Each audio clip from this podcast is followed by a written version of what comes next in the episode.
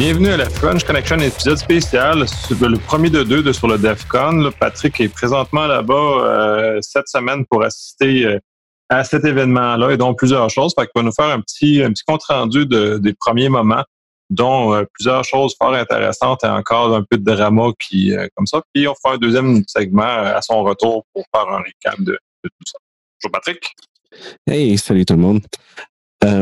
oui, cette année, encore une fois, mais si on commence par le côté un peu plate euh, de la chose, on se retrouve à Vegas où ce que l'année passée on parlait que les hôtels fouillaient dans les chambres.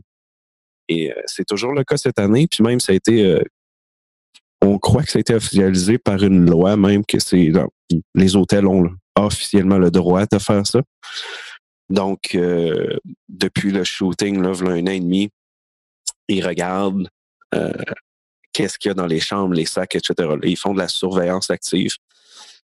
Et dans pas mal tous les hôtels de la strip, même ceux hors d'EFCON. Que je pense que c'est le complexe total de tout ce qui est MGM et autres qui possèdent des dizaines d'hôtels.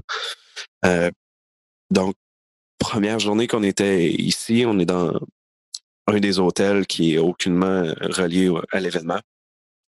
Après 24 heures, euh, le matin, plus ou moins 8 heures du matin, ça cogne à la porte.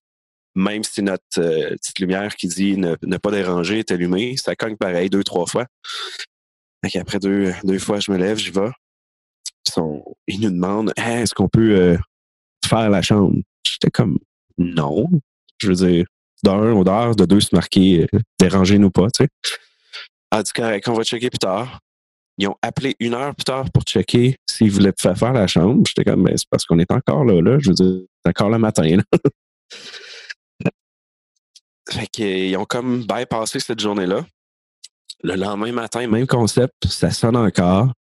Mais là, une affaire différente, ils ont décidé de, de nous dire qu'il fallait qu'ils changent les filtres à air de la chambre. J'étais comme, la chambre est correcte, là. Qu'est-ce qui se passe? Tu sais, c'est n'importe quoi. Ça commence à être extrême comme prétexte pour rentrer dans les chambres. Oui, exact. Puis c'est sûr qu'en même temps, tu n'as pas 100% la, confirmation que c'est ça la raison, mais il n'y a pas vraiment d'autres raisons. Je veux dire, euh, la suite est clean, puis je veux dire, il n'y a, pas de problème d'air. Fait que là, euh, à l'heure qu'ils ont appelé, on n'était pas prêt. On s'en allait dans une heure et quelques. On a dit passer dans une heure. Fait qu'une heure pile après, ça sonne. Euh, est-ce qu'on peut valider, euh, changer les filtres, blablabla. Je dis, il n'y a pas de trouble. Fait que ça cogne à la porte deux secondes après, le gars attendait à la porte finalement. Fait que je le suis, il fait ses changements. le filtre air qui a changé, il n'y avait même pas une poussière dessus. Il était neuf de la journée d'avant, c'est certain. Ça n'avait aucun rapport. Puis je voyais bien que le gars essayait de voir ce qu'il y avait dans la chambre. Euh, puis depuis qu'ils ont fait ça, pas une nouvelle. Lumière à la porte qui dit que la porte, est, on veut pas de service à rien, est enclenchée. Puis il n'y a pas personne qui sonne, il n'y a pas personne qui cogne. ça avait vraiment l'air d'un officiel check-up pour voir si on n'était pas des débiles. Euh, c'est rendu, louche que tu doives valider ce degré-là. Va-tu falloir qu'on ait des enquêtes de sécurité pour rentrer dans les hôtels à l'avenir? C'est comme vraiment. Pour moi, c'est too much. Ouais, ouais. Puis, mais ça, c'est, l'histoire dans, dans l'hôtel où on est, là, dans le City Center. Mais il y a d'autres mondes. Je pense que celle-là, c'est dans le Mendalé. Euh, il y a eu une histoire comme quoi que tu es obligé de faire un check-in des bags de tous tes luggage à 100% euh, on a dans l'idée que techniquement, ils analysent tous les, les sacs-là, ils les ouvrent tout simplement, ou il y a un X-ray, je sais pas, là, mais tu es obligé de leur donner. Puis il y a un autre gars qu'on connaît, euh, je pense qu'il est au Caesar. Euh, lui, il transporte beaucoup de choses parce qu'il participe à des villages euh, et, plein de choses au DEFCON. Fait qu'il transporte ces choses dans un, un, sac de transport, là, Pelican, les gros les gros luggage là, en plastique. Là, les, grosses boîtes rigides là, pour protéger le stock. Exact. puis lui, après une ou deux journées qu'il soit là, euh, il doit avoir quelqu'un qui a validé sa chambre. Puis quand il, était parti, se promener, restaurant, peu importe, puis quand il est revenu, sa porte marchait pas. C'était barré. Il n'y a aucune de ces clés qui fonctionnait. Fait qu'il est allé en bas au desk. Puis la personne est comme Oh, ça sera pas long, je reviens.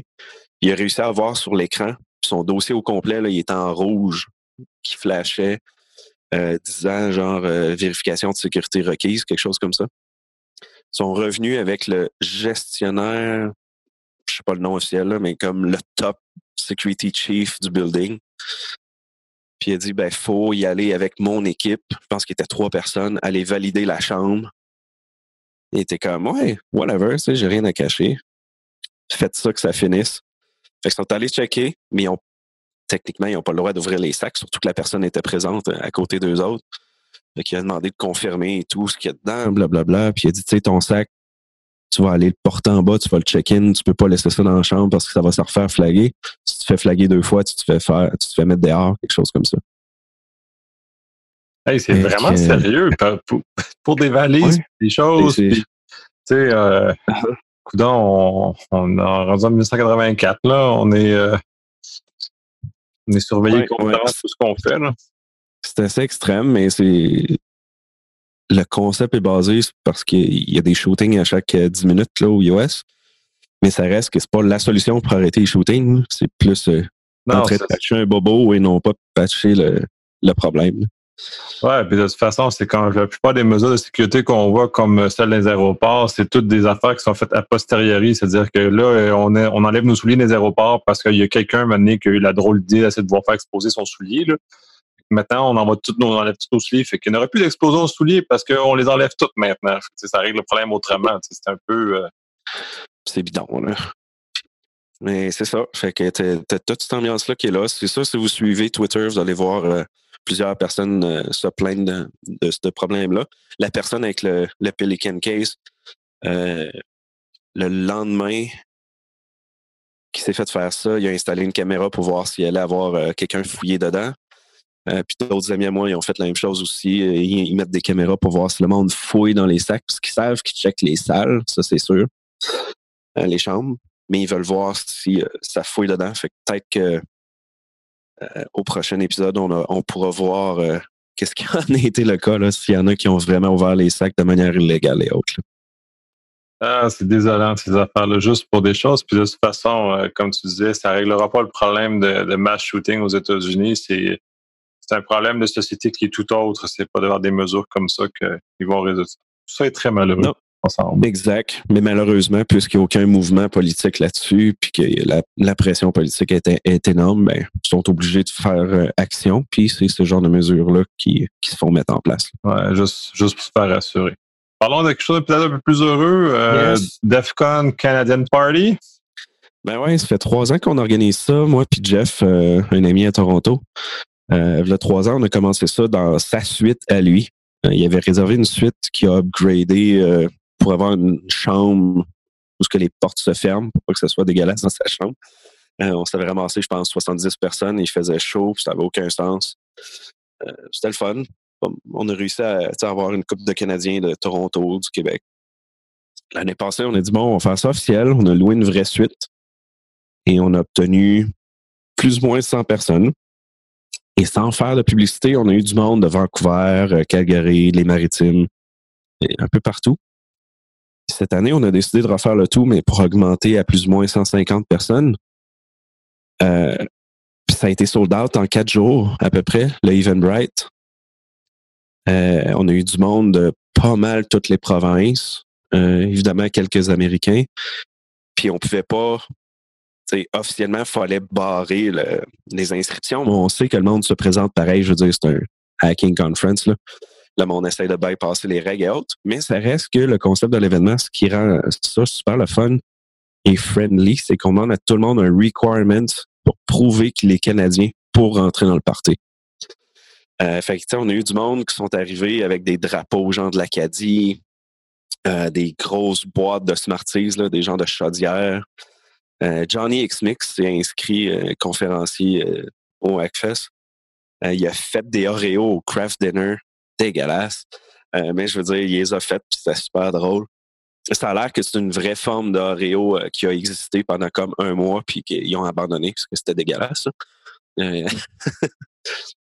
Euh, évidemment, beaucoup de bouteilles d'alcool canadienne.